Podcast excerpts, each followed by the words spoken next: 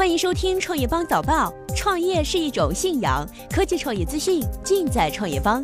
今天是二零一七年三月二号，星期四，我们一起关注今天的重要讯息。百度成立智能驾驶事业群组，陆琪掌舵。昨日，百度通过内部邮件宣布，成立智能驾驶事业群组，将由自动驾驶事业部、智能汽车事业部、车联网业务共同组成。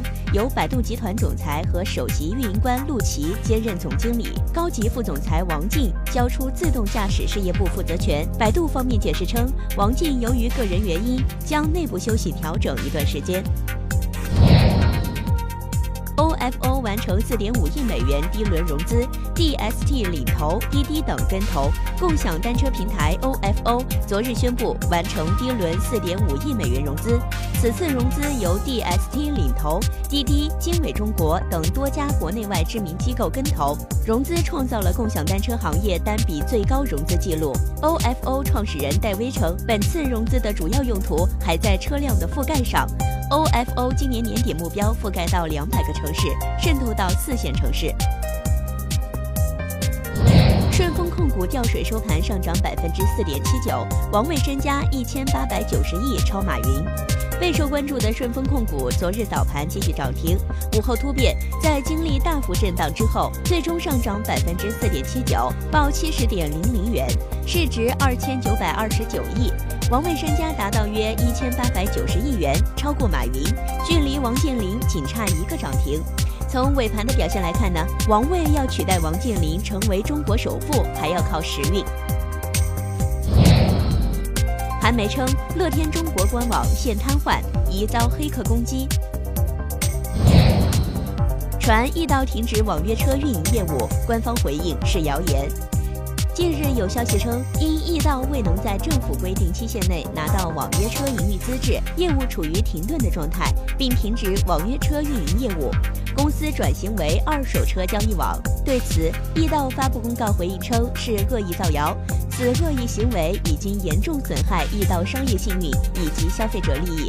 易到法务部已对该行为予以取证，并立即诉诸司法机关。成本不断上升，乐视乐 Pro 三宣布涨价。继乐视电视涨价之后，昨天乐视宣布，由于元器件价格增加，而且汇率波动较大，导致乐 Pro 三的成本不断上升，差价已经超出此前的复利范围。因此，乐视宣布旗下的乐 Pro 三将全系涨价一百元，四加三十二 GB 版售价一千八百九十九元，六加六十四 GB 版售价二千零九十九元。虚拟运营商倒下了，分享通信已拖欠三个月工资。近日有韩媒报道，虚拟运营商分享通信因欠债八千万而面临倒闭，拖欠中国联通的欠款不止八千万元，而且数字很大。三月一号下午，分享通信集团方面证实了传言，但是并未说出具体的欠款数字。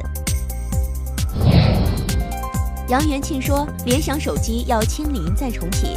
在 MWC 二零一七上，杨元庆接受媒体采访时表示，联想手机一直都在清零，而且再次起航。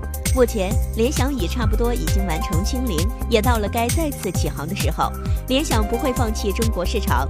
杨元庆所说的清零，第一呢是需要把过去手机产品的库存清零；第二呢要转变过度依赖运营商的做法；第三呢人员结构上要调整到位。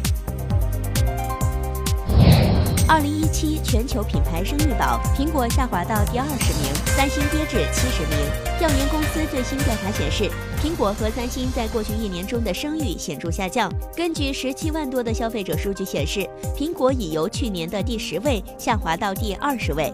三星由第十七位跌到七十位。考虑到 Note 七爆炸事件，三星的跌势应该是在意料之中。业内人士称，苹果公司在其产品和公司的业绩方面仍然拥有良好的声誉，但是随着公司治理和公民意识的淡化，整体企业声誉开始发生变化。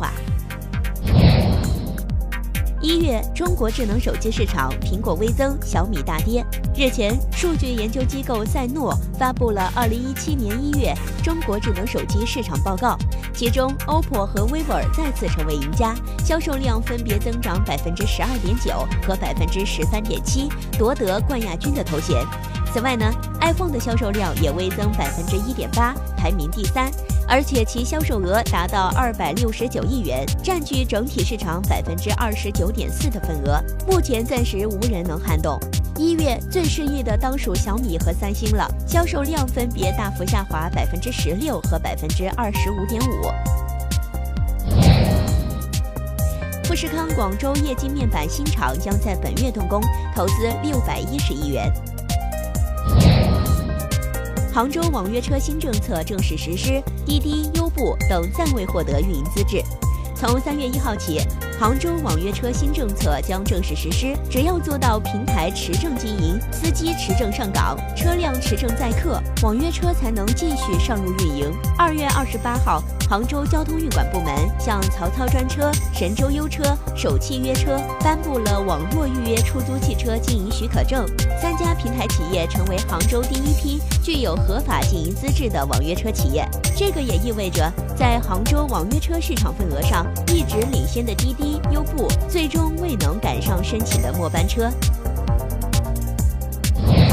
以上就是今天的重点资讯。